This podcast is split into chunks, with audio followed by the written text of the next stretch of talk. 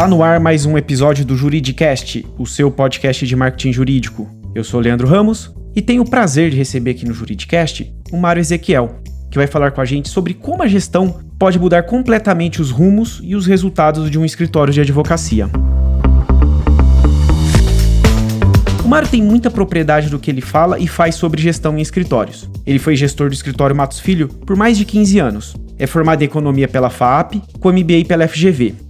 Hoje o Mário é sócio da Boria, consultoria especializada em gestão de escritórios de advocacia. Ele também é autor do livro Gestão Eficiente de Escritórios de Advocacia, publicado pela editora Sampo. Mário, seja muito bem-vindo ao Juridicast. Boa tarde, Leandro. Muito obrigado pela oportunidade aí, parabéns pela iniciativa. Será um prazer trocarmos ideias aqui sobre gestão de advocacia. Mais uma vez, parabéns e obrigado pela oportunidade. Obrigado, Mário. E para a gente começar e já entrar logo direto ao tema, eu tenho uma pergunta que acredito que ela é a dúvida de muitos advogados e advogadas. Por que contratar profissionais da área de administração em um escritório de advocacia? A primeira provocação que eu faço em relação a isso é exatamente criar um paralelo por que, que devemos contratar advogado. Eu sempre falo isso também. Gestão não necessariamente é uma habilidade ou o advogado ou advogada tem conhecimento sobre essa matéria. E hoje, não só hoje, mas cada vez mais importante, gerir negócios é algo fundamental para o sucesso. Eu costumo dizer que hoje não basta ser um bom advogado, alguém tecnicamente competente. Isso é importante, isso é fundamental, porque se eu não tiver qualidade, eu estou fora do mercado. Mas não é suficiente. Ser um bom advogado, um excelente técnico, não habilita a ter sucesso do ponto de vista de gestão. Então, buscar alguém, algum profissional com habilidade em administração, muito será útil para que aquele advogado tenha sucesso. Então, é, seja ele um grande escritório, um médio, um pequeno, ou mesmo um micro, Muitas vezes a estrutura do escritório é pequena e não faz sentido, até para um ponto de vista econômico, ter alguém de porte muito grande para administrar, seria inviável economicamente. Mas ter alguém que possa ajudá-los com ferramentas de gestão, ferramenta administrativa, ou até ter uma consultoria, alguém que possa ajudá-lo, não o tempo integral, mas part-time, na gestão. E quando eu falei em paralelo lá atrás, é comum muitas vezes a gente que não é advogado se meter a fazer algum serviço advogado. Por exemplo, fazer um contrato de compra e venda simples. Eu não sou advogado. Por mais que eu me meta a fazer isso, não vai ficar com a qualidade de um advogado. Eu muito provavelmente posso cometer equívocos e erros que serão prejudicial a mim. Então, eu sempre digo, quando você precisa de algo que envolve aspectos legais, busque um advogado. Ele está qualificado e habilitado para fazer isso. A recíproca é verdadeira. Quando eu preciso de alguém para me ajudar na administração, na gestão do meu escritório, busque alguém qualificado para fazer isso. Não que o advogado não possa fazer, ele pode, mas desde que ele esteja qualificado. Eu conheço advogados, por exemplo, que têm dupla formação, fizeram direito, fizeram administração, e às vezes nem tenham o curso ou a faculdade de administração, mas conhecem a matéria, estudaram, têm habilidade e podem sim executar. Mas eu diria que isso é a minoria. Então, na ausência desse conhecimento, o melhor a se fazer é buscar um profissional qualificado, habilitado, que possa ajudá-lo na administração do seu escritório. Perfeito, Mário. E você falou que, dependendo do porte do escritório, pode não ser viável contratar a figura de um gestor. E aí a pergunta que eu tenho é a seguinte: quando que um escritório deve contratar uma gestão profissional? Tudo isso depende de uma equação que a gente costuma falar no mercado, costuma falar de custo-benefício. Ou seja, quanto esse profissional ou essa estrutura vai custar para a sociedade e quanto de fato vai agregar. E aí não tem uma situação específica tamanho. Eu conheço escritórios muitas vezes muito pequenos em tamanho, mas que faturam bastante e demandam e têm condições de contratar um profissional para fazer isso. Contrapartida tem escritórios maiores, mas pela estrutura, pelo mercado que estão inseridos, muitas vezes não tem condições de ter um profissional. Então, primeiro ponto é isso: quanto vai custar esse profissional ou quanto irá custar ter uma estrutura para isso? E quanto essa estrutura vai agregar? Mas o mais importante aqui, que eu acho que independentemente de se contratar alguém ou ter um profissional dedicado exclusivamente para a gestão é, do seu escritório ou uma estrutura, é ter alguém, que aquilo que eu falei na primeira parte do nosso bate-papo. Não necessariamente essa pessoa será ou poderá ser um funcionário do escritório, mas tem consultorias que podem fazer isso.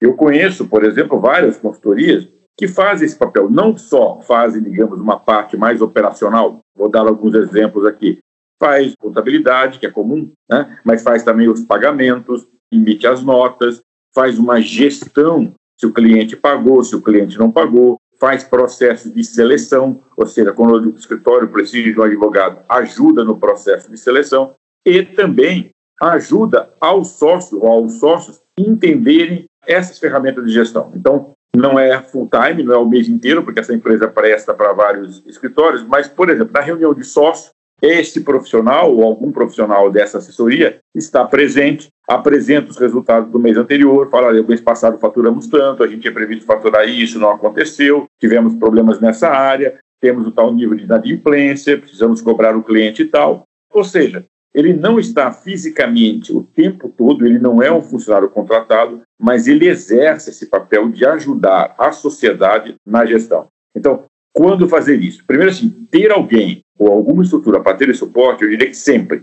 O que vai mudar Perfeito. é o grau de sofisticação. E Mário, o que é a figura do manager partner em um escritório? Afinal, algumas sociedades possuem essa função. Na verdade, manager partner é o sócio gestor, né? Se a gente for fazer assim uma relação direta. Tá. Algumas sociedades, alguns escritórios elegem. Quando eu falo elegem, não necessariamente é uma eleição, mas escolhe ou o próprio sócio se qualifica ou se habilita a isso a ser o gestor. Ele vai administrar o escritório. E aí você pode ter dois papéis, duas funções desse manager partner. Uma delas é que ele pode acumular tanto a parte mais de sócio, de gerir, de dar a ordem, tomar as decisões, e se envolver também com a parte operacional. Na grande maioria, não. Na grande maioria, a parte operacional é delegada a alguém ou atribuída a algum profissional administrativo.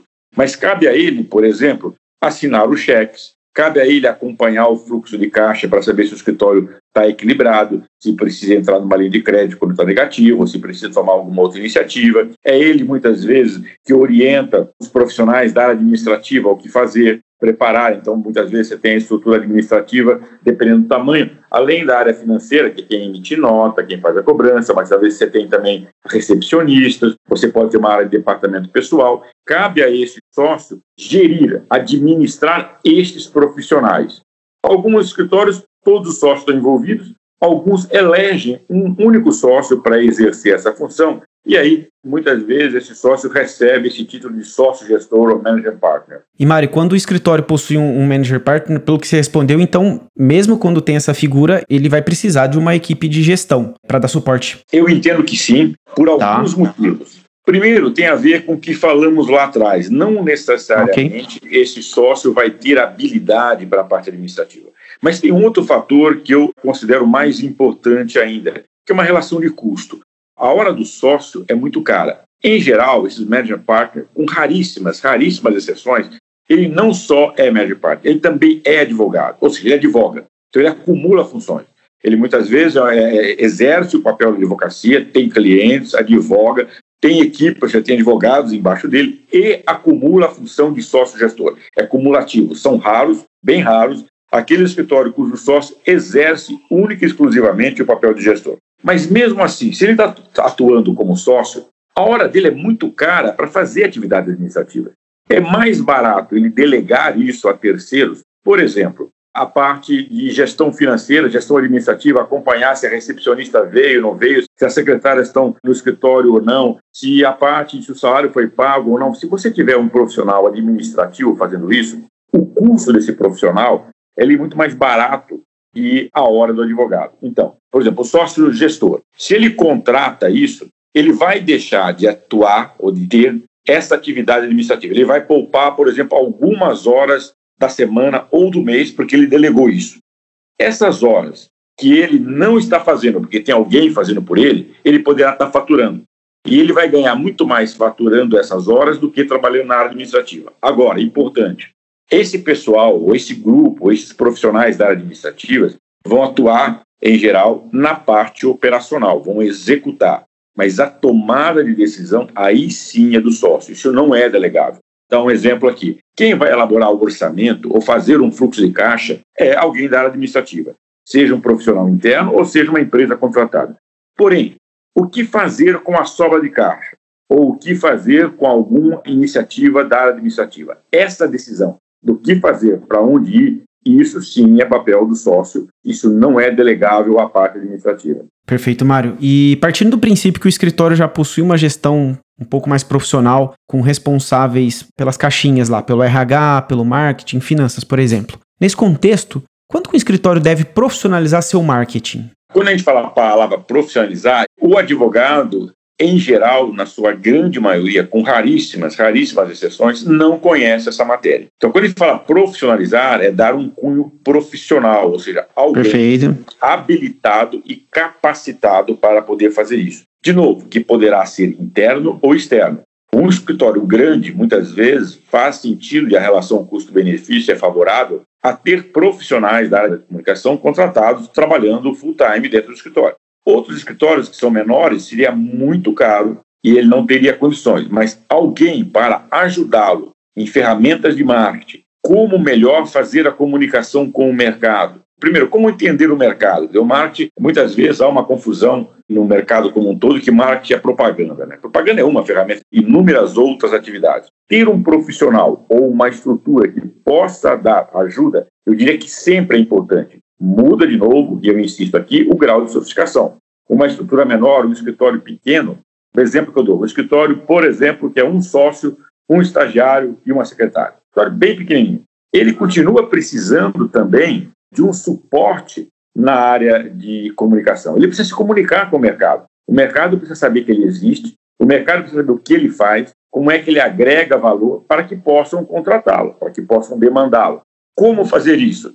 Quais as ferramentas melhores a ser usadas. Eu vou fazer essa comunicação através do quê? De mídias sociais, de uma assessoria de imprensa, vou promover café da manhã, vou dar aula. Existe uma série de ferramentas ou de oportunidades que eu possa me comunicar com o mercado. Alguém de marketing fazendo uma leitura do que é aquele escritório, quais são os seus clientes, qual é o seu mercado, vai muito provavelmente orientá-lo a utilizar as melhores ferramentas dentro dos recursos que ele possui para se comunicar com o mercado. Perfeito, Mário. E aí, baseado no que você respondeu, em que cenário o escritório deve montar um departamento interno de marketing ou terceirizar seu marketing, por exemplo, uma agência? A grande vantagem, o primeiro ponto é entender o conceito de terceirização. Né? A terceirização, Perfeito. ela vem em vários segmentos ajudar de que forma? A melhorar aquilo que eu mencionei até aqui, que é a relação custo-benefício. Quando eu terceirizo uma operação, que em geral não é a minha atividade principal, eu estou baseado no seguinte: tem alguém no mercado que é especialista em alguma, alguma matéria, que consegue fazer isso melhor do que eu a um custo mais baixo. Vou dar um exemplo de terceirização uh, fora da área de marketing, para depois a gente para a área de marketing, e já é praticamente domínio. Área de limpeza. Às vezes é muito mais prático eu contratar uma empresa de limpeza, fazer uma contratação de uma empresa para que ela cuide da limpeza do meu escritório, do que eu contratar um profissional da área de limpeza eu terceirizo, eu delego isso. Em geral, essa empresa consegue oferecer um custo menor, porque ele tem escala. Como ele, ele faz isso para muitos, ele consegue ter um preço mais interessante do que eu contratar alguém para fazer limpeza. Em teoria, deve fazer melhor. Se for uma boa empresa, ele vai estar gerindo isso, vai estar utilizando recursos, treinamento e vai estar entregando um serviço com melhor qualidade. E assim vale para tudo, vale para TI e não diferentemente para marketing. Quando eu busco uma agência para me ajudar, a atividade fim dessa agência é fazer marketing, é ajudar os seus clientes nisso. Portanto, é muito mais interessante eu buscar essa assessoria, porque ela vai estar, em geral, mais atualizada com as mudanças de mercado, com as ferramentas novas, com novos conceitos.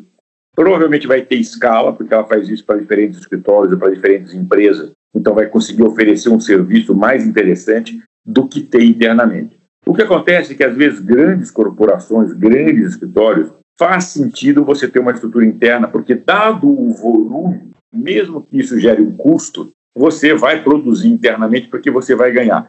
Mas eu digo mais, mesmo esses escritórios que têm departamentos de marketing grandes, várias pessoas trabalhando, mesmo assim, quando se trata de algumas matérias ou de algumas iniciativas de marketing mais robustas, acabam contratando agência para dar suporte, acabam contratando uma assessoria de marketing para que possa ajudá-lo. Então, quando ter, de novo, a melhor relação custo-benefício, depende muito do seu tamanho. Agora, ter suporte em marketing, ser suporte em comunicação, seja através de uma estrutura interna, in-house, ou seja, de uma estrutura terceirizada, profissionais do mercado ou empresas do mercado, sempre será importante. A forma, aí é cada momento que a gente deve escolher a melhor forma. Legal, Mário. E no seu livro Gestão Eficiente de Escritórios de Advocacia, você fala do novo papel das secretárias em um escritório. Qual que é esse papel? Em geral, várias atividades vêm mudando a sua função, vamos dizer assim, as suas responsabilidades. E secretária é uma delas. Se a gente voltar no tempo, e eu sou, sou bem mais velho que você e estou nesse mercado já há muito tempo, a secretária lá atrás, ela exercia um papel, às vezes, muito de suporte pessoal ao chefe ou à chefia, à estrutura. Isso para escritório de advocacia era muito forte, eu arrisco dizer que ainda em algumas organizações é forte. Esse custo é muito alto para fazer isso. Hoje, de acordo com ferramentas de tecnologia que a gente possui, é, uma série de coisas é executada pelo próprio profissional. Ele não precisa da secretária mais para fazer isso. Vou trazer alguns exemplos. Eu peguei lá atrás, eu peguei uma época, quando comecei a trabalhar há muito tempo, aqui estou entregando mais ou menos a minha idade, mas que não tinha computador. Os escritórios, a primeira empresa, as primeiras empresas, não tinham computador. Quando tinha computador, era mainframe. Então, o que você tinha? Você tinha a secretária, por exemplo, para fazer um comunicado, ela ia datilografar. Então, quando eu tinha que fazer um comunicado do departamento, eu era gerente de uma multinacional e eu precisava fazer um comunicado para o departamento. Eu chamava ela à minha sala, eu ditava, ela ia à mesa dela, datilografava. Olha só como é que era. Catava um papelzinho pequenininho, grampeava nessa circular, por isso que chamava circular, que circulava entre todos, o nome de todo mundo, e esse papel ia passando. Em mês em mês as pessoas liam, para ser, ser avisada, e ticavam. Então estava lá, Mário, eu lia, ticava, punha na caixinha de saída, aí tinha um boy interno que pegava, levava para você, você lia, ticava até o final do dia, isso já teria passado por todo mundo. Hoje, não há necessidade. Com um e-mail, eu, cara, escrevo e-mail mando para todo mundo. Não existe, a secretária não precisa mais fazer esse papel. Pagamento, era comum, então, a secretária fazer pagamento para o chefe. Então, ela ia lá, pegava o cheque, datilografava um cheque, datilografado, vinha, eu verificava, assinava, e aí um boy ia fazer o pagamento. Hoje, com o pagamento eletrônico, eu entro no aplicativo do banco e faço o pagamento. Eu vejo que uma série de atividades operacionais deixaram de existir. A secretária não mais exerce esse papel. Em contrapartida, ela pode ser muito útil em outras atividades que eu costumo chamar de assessoria. Ela está muito mais exercendo um papel de assessora do departamento, por exemplo, conhecimentos profundos em PowerPoint e ajudar e elaborar apresentações mais robustas, pesquisa, utilizar ferramentas de pesquisa e fazer pesquisa para o departamento, veja que o papel começa a mudar. Eu já cheguei a pegar a situação onde a secretária era utilizada, eu vou dar alguns exemplos aqui que parecem maluco, mas quem é da área direito vai perceber isso. Ela era simplesmente um suporte pessoal do advogado. Eu peguei secretária, por exemplo, da empresa, ou seja, do escritório, da organização, organizando a festa de aniversário do filho. Então, ao invés de estava recebendo pelo escritório, era paga pelo escritório, mas estava trabalhando para a família. A esposa ligava, passava a lista de presente de quem quisesse convidado, ela que ligava para convidar, ela que contratava o buffet, ela que fazia tudo isso. Peraí, isso é uma atividade pessoal do sócio ou do advogado. Isso não é papel de uma secretária. Ou só se fosse uma secretária pessoal, eu contratasse a minha secretária para fazer isso. Então, veja que antigamente o papel dela era muito mais com esse suporte muito pessoal. Hoje, em função das ferramentas tecnológicas, muito daquilo que ela fazia, você faz automaticamente. Vou dar outro exemplo: a abertura de carro. Antigamente, se vinha e passava para ela abrir um carro. Hoje, um advogado pode abrir. Eu entro lá, está tudo informatizado. Muitas vezes, os escritórios não têm mais nem papel, não existe pasta física. Eu abro, alguém tem que aprovar, mas isso eletronicamente aprovou, já começo a lançar horas e vamos que vamos tem toda uma orientação, uma formatação para que isso seja salvo dentro do GED, muitas vezes, que é a gestão eletrônica do documento, ou seja, mas esse papel, essas atividades, hoje, elas são exercidas por diferentes profissionais, advogados, estagiários, administrativos, sócios. Portanto, eu deveria utilizar e devo utilizar uma secretária hoje muito mais para me auxiliar em outras atividades mais complexas. E falando ainda de novos papéis dentro do escritório, Mário, qual que é o papel da área de TI hoje em dia? Ela ainda deve ser aquela área que apenas configura os computadores dos advogados? Não. Ainda acho que muitas sociedades, muitos escritórios ainda exercem isso. Mas eu diria o tá. grande desafio para mim, e essa é uma provocação que eu já tenho feito há algum tempo, eu acho que profissionais da área de TI, é óbvio que precisa de profissionais competentes, qualificados para executar isso que eu vou mencionar, mas profissional de TI devia sentar junto com os sócios no board. Ele devia estar presente nisso. Tecnologia hoje é tão importante que esse profissional devia estar pautando os sócios e não sendo pautado. Por quê?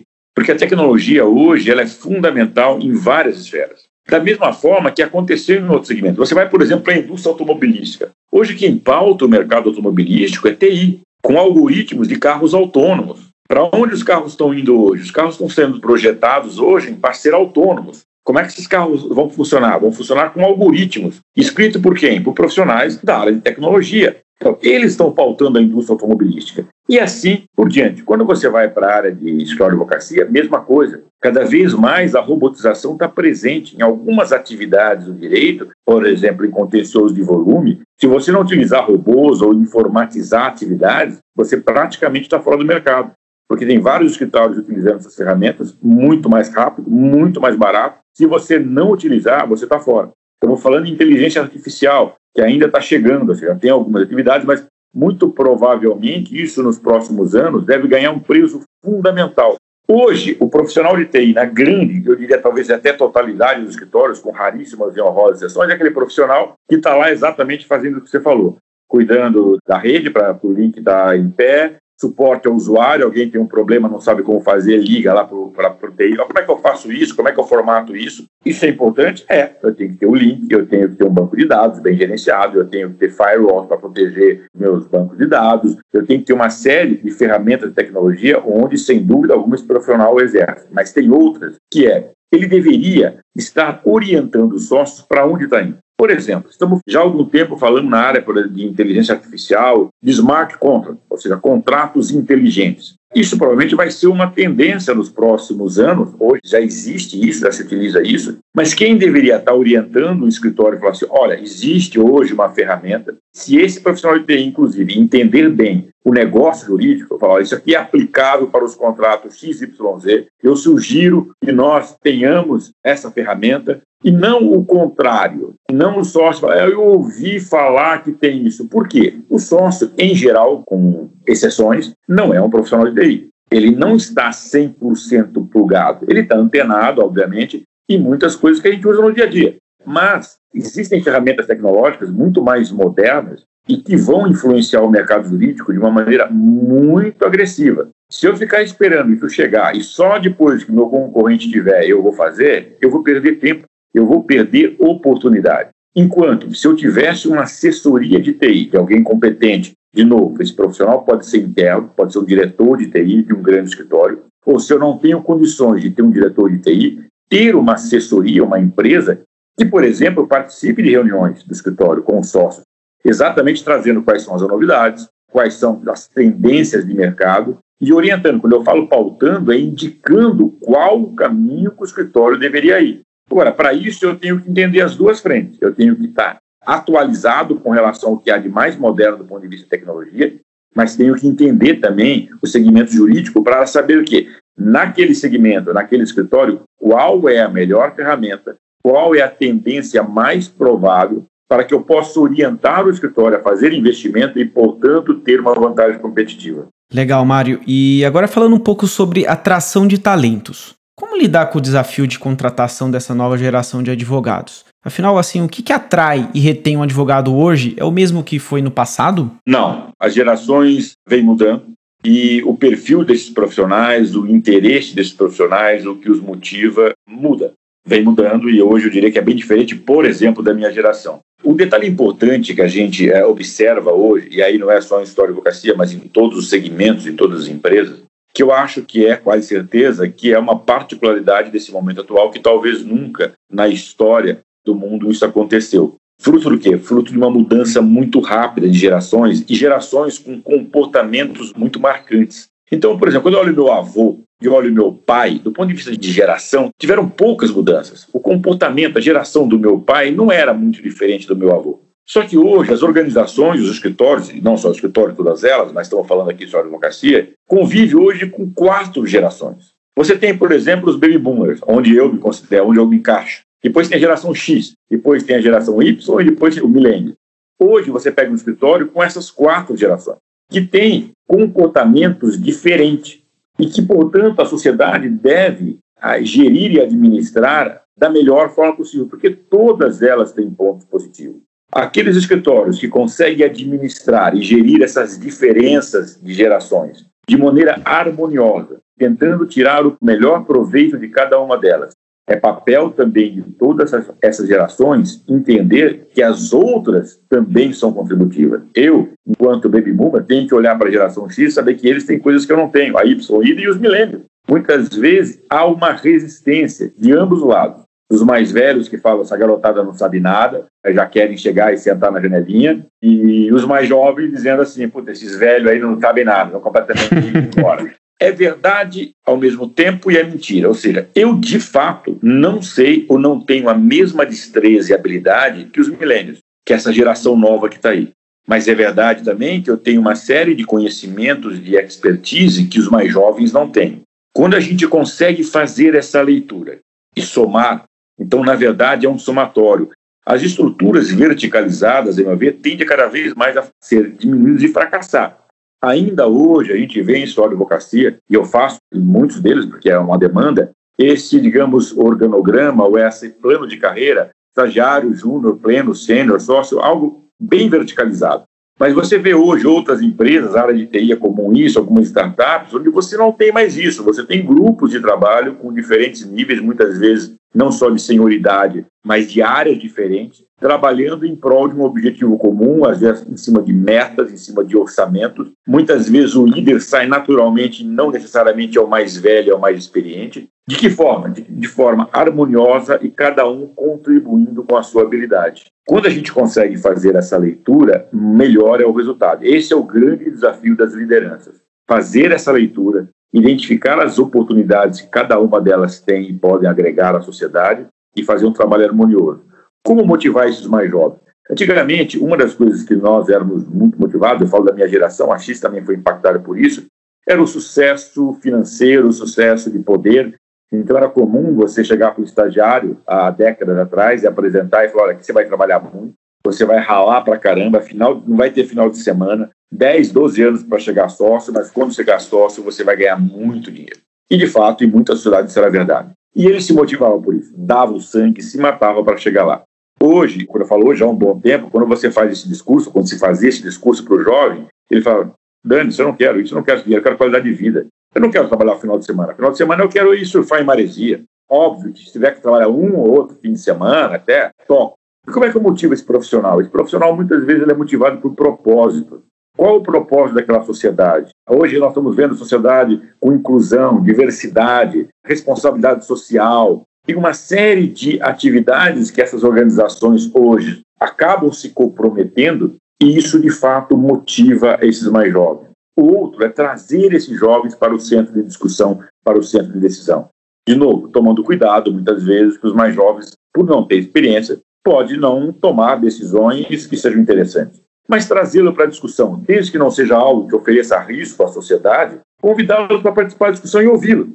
Se a ideia dele não for proveitosa, ok, entra por um ouvido e sai pelo outro, mas muitas vezes nós vamos observar ideias interessantes. E por que isso? Porque muitas vezes tem a forma, e a forma pode transitar por ferramentas tecnológicas. E esses profissionais mais jovens têm mais esse. Vou dar, dar um exemplo aqui estamos discutindo alguma coisa de um cliente, e ali ele pode falar assim: não, gente, por que vocês estão fazendo assim? Dá para fazer essa, tem uma ferramenta aqui, um aplicativo, que eu faço isso, que talvez o mais experiente não saiba da existência dessa ferramenta, ou se saiba, não sabe como utilizar. E ele pode contribuir em agilizar a forma. Então, trazê-lo para. Isso vai motivá-lo, porque ele vai se sentir partícipe das discussões e influenciador até certo ponto. E ele poderá influenciar, sim, em muitas coisas. Vou dar um exemplo aqui, eu, eu, eu me empolgo na fala. Só quero dar mais um exemplo aqui que eu observo que é algo tão simples, de motivar um estagiário. Levar um estagiário para uma reunião com o cliente. Digamos que seja uma reunião não muito, que não seja confidencial, que não tenha nenhum, alguma coisa que ofereça risco, leva o estagiário. Ó, você fica quietinho aí, você não fala nada, mas preste atenção. No final da reunião, quando você estiver voltando, no caminho para o escritório, seja num táxi, num Uber ou no seu carro, explique o que você fez na reunião. Dê para ele um debrief. 15 minutos de aula. Você viu aquela hora, foi uma, reunião de discussão, você viu aquela hora que eu fui duro, que eu fui mais enérgico, que eu precisava marcar terreno, você viu aquela hora que eu concordei com a outra parte, que de fato ele tinha razão eu queria conquistá-lo. Essa aula que você deu em 15 minutos vale mais do que qualquer aula numa faculdade. Ele vai ser extremamente motivado para participar disso. Garanto para você que à noite, quando ele chegar na escola, ele vai comentar com os colegas dele o que aconteceu. Não, eu fui na reunião com o meu sócio, a hora que ele foi embora, mas sabe por quê? Ele me explicou, foi por isso, por isso, por isso. Garanto para você que os colegas dele vão falar assim: olha, quando tiver processo seletivo no seu escritório, me avisa que eu quero mandar o currículo. Você treinou o seu estagiário, você o motivou e você fez propaganda do seu escritório. Ou seja, você fez publicidade, sem ser, obviamente, publicidade é, ilegal, da sua sociedade. Veja, foi uma atitude simples que, qual o custo disso? Foi o custo das horas dele. Ao invés de ele ter ficado no escritório, por exemplo, fazendo uma pesquisa, ele foi lá. O investimento é muito maior. Um advogado júnior, idem. Convida um advogado júnior para a reunião, pede para ele fazer uma ata da reunião. Depois pede para ele explicar o que, que ele viu da reunião, o que, que ele acha que poderia ser diferente, como ele poderia contribuir. Veja, eu estou convidando a se envolver no processo. Isso é extremamente motivador. Isso cativa esse jovem. Então veja que existe uma série de iniciativas, não quero me estender mais aqui, muitas vezes simples, relativamente baratas, mas que têm uma aderência muito maior com o perfil desses jovens profissionais. Excelente, Mário. Ou seja, é importante o advogado ele entender o papel dele de gestor, né? Você está me trazendo aqui para o nosso ouvinte é que ele precisa compreender onde que ele se insere como um gestor também, né? Principalmente que mudou bastante o perfil dos profissionais. E Mário, a gente está falando aqui, né, de gestão o tempo todo, né? E aí, para o nosso ouvinte, quais são os principais indicadores de desempenho que um gestor de um escritório deve acompanhar? Eu vou tentar trazer alguns indicadores aqui. Primeiro, é preciso entender que um escritório de advocacia é uma sociedade, é uma empresa e, portanto, ela deve ter um equilíbrio econômico financeiro. Quero dizer, ela tem que gerar receitas que paguem os seus custos, as suas despesas e sobre um lucro para ser distribuído entre os sócios. Essa é uma equação fundamental num mercado capitalista onde a gente vive, respeitando todos os códigos de éticas da natureza da advocacia, até por não ser uma sociedade mercantil. Mas se essa equação não estiver de pé, o escritório não sobrevive. Então, de uma maneira bem simples, eu preciso de uma receita maior para os meus custos, para eu pagar os custos e sobrar lucro para os meus sócios. Então, aqui, ter alguns indicadores para que você possa medir isso. Então, qual é o meu custo? Qual é o meu faturamento? Essa conta está equilibrada?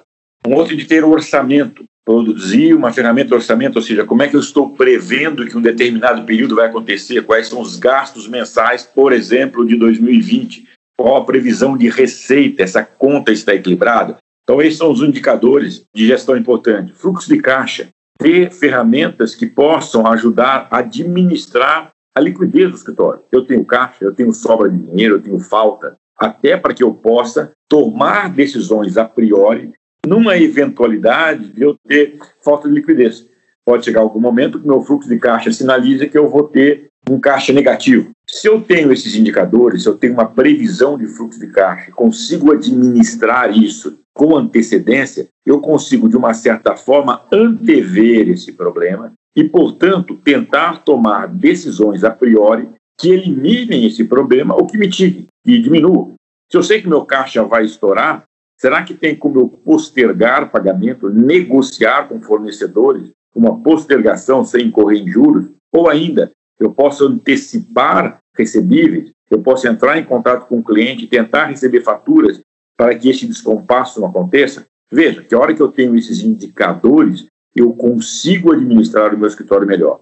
E depois alguns outros indicadores de desempenho para que eu possa ver também como é que tem o desempenho do meu escritório. Então, por exemplo, se eu trabalho com processos, qual a quantidade de processos por profissional, por advogado, se essa equação está boa, se eu consigo melhorar, dar mais produtividade, ou seja, mais processos por advogado, desde que não haja prejuízo à qualidade, como é que eu posso fazer isso? Muitas vezes informatizando. Se eu crio ferramentas de informatização de controles, eu consigo ter mais celeridade nas informações, portanto, eu consigo, com menos profissionais, administrar mais casos. Então, ter esse indicador me ajuda a gerir isso. Caso de sucesso, inclusive isso serve até para eu negociar com meus clientes e clientes futuros. Olha, os meus indicadores de sucesso, a minha experiência mostra que eu tenho sucesso de X%. Nos casos em que eu administro, nos casos que eu defendo, o meu êxito, o meu sucesso está na casa de X%. Serve primeiro para que eu possa, se eu tiver um bom indicador, apresentar isso ao mercado e ganhar mercado. Serve para eu olhar se não é tão bom, como é que eu posso melhorar isso aonde estão os problemas.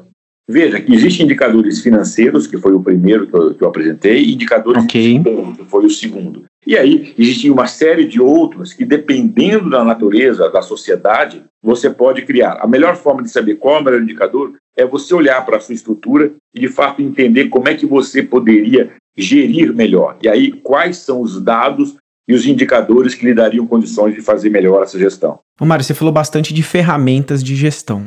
Quais são as principais ferramentas que um gestor deve utilizar no escritório? Bom, vamos lá. Eu acho que, para mim, eu reputo como das ferramentas a mais importante é o planejamento estratégico. Perfeito. De uma maneira bastante simplista, é dizer o que eu quero ser, para onde eu vou.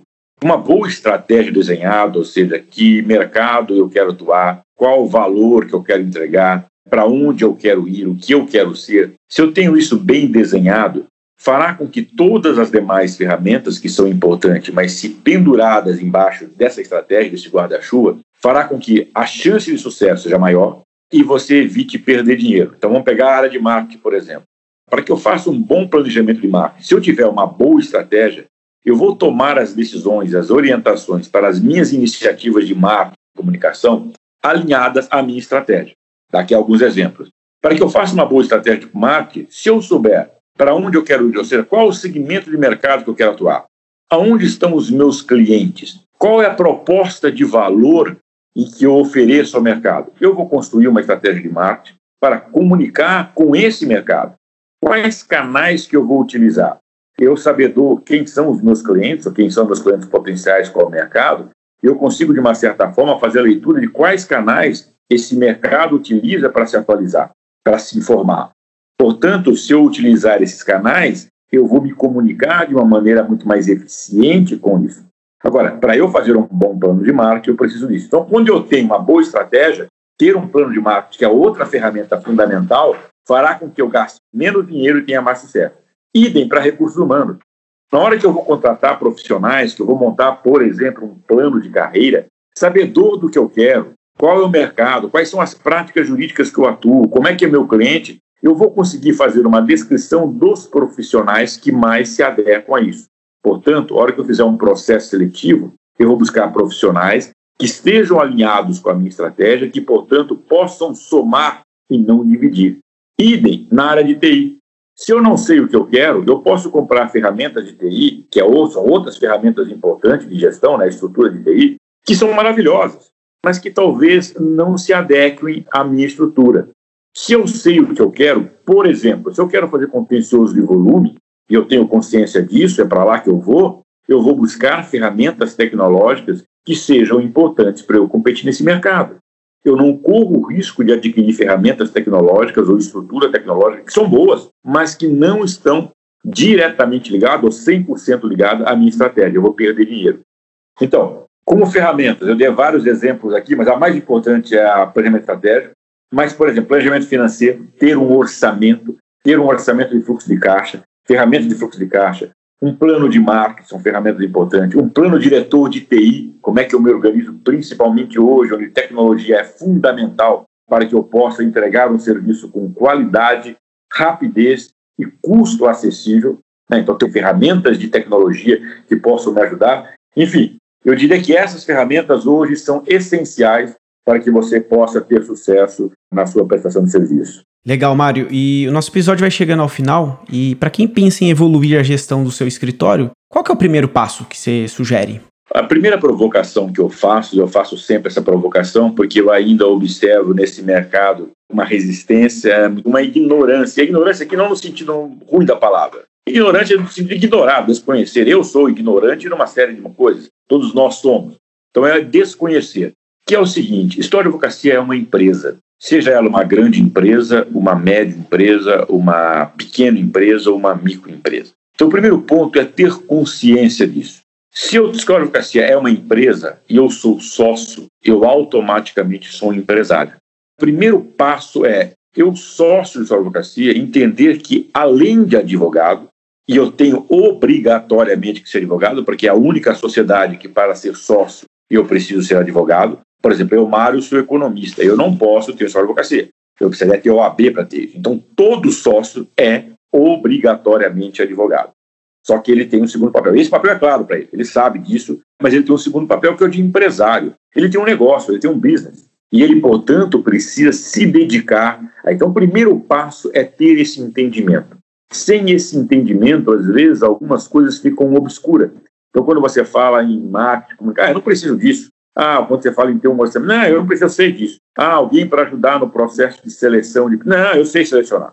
Então, o primeiro ponto é esse. Então, o primeiro passo é entender a sua advocacia como uma empresa e, portanto, saber que o sócio é o empresário e parte do tempo dele, obrigatoriamente, deverá ser dedicada a pensar no negócio.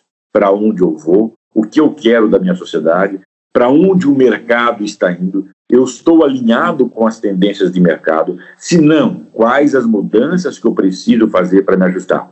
E aí, buscar uma assessoria para dar suporte a isso. Que eu falei, o, o sócio é um advogado, ele não é um administrador. Então, ter suporte que pode ser interno, a gente falou aqui durante esse bate-papo, se a estrutura comporta de alguém interno ou terceirizado. Eu vou falar com uma assessoria financeira para me ajudar no orçamento, eu vou falar com uma assessoria de marketing para me ajudar num plano de comunicação, eu vou falar com uma assessoria em TI para ajudar na definição e construção de um plano diretor. Então, até para que todas essas cadeias sejam iniciadas, ter a consciência de que você, sócio, é o empresário de um segmento específico, com regulamentação específica, que é a história de advocacia, que tem regulação, que tem orientação, e elas devem ser respeitadas.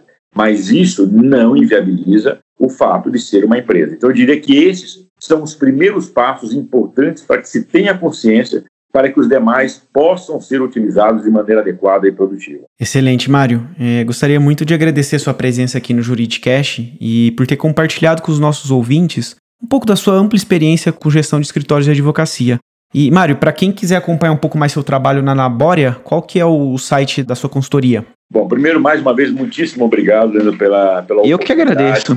Parabéns pela iniciativa. Eu acho que cada vez mais nós precisamos de pessoas como você, ou seja, de fomentar, de alimentar, de provocar, de trazer luz sobre esse mercado, que é um mercado gigantesco. Estamos falando de mais de 1 milhão e 200 advogados. Estamos falando de mais de 100 sociedades de advogados, muitas delas, a grande maioria, são sociedades pequenas, muito pequenas, mas que, independente do tamanho, precisam dessa ajuda para que possam ter sucesso. Então, parabéns por essa iniciativa. Obrigado, Mário. A minha empresa é a Bora, é uma assessoria em gestão de advocacia. Eu atuo basicamente na esfera estratégica. A Bora não faz nada operacional. Quem quiser pode buscar mais informações no site que é www.borea.com.br ou nas mídias sociais. A Bora está no Insta como Bora Consultoria, está no LinkedIn como Bora, está no Face como Bora, onde eu regularmente também procuro me comunicar com o mercado, com o meu mercado, através dessas diferentes plataformas. Mais uma vez, muitíssimo obrigado pela oportunidade. Obrigado, Mário. E a gente vai deixar o link aí do site da Bória e das redes sociais na descrição desse episódio. Gostou desse podcast? Então acompanhe o Juridicast, um podcast da agência Javali, líder em marketing jurídico no Brasil.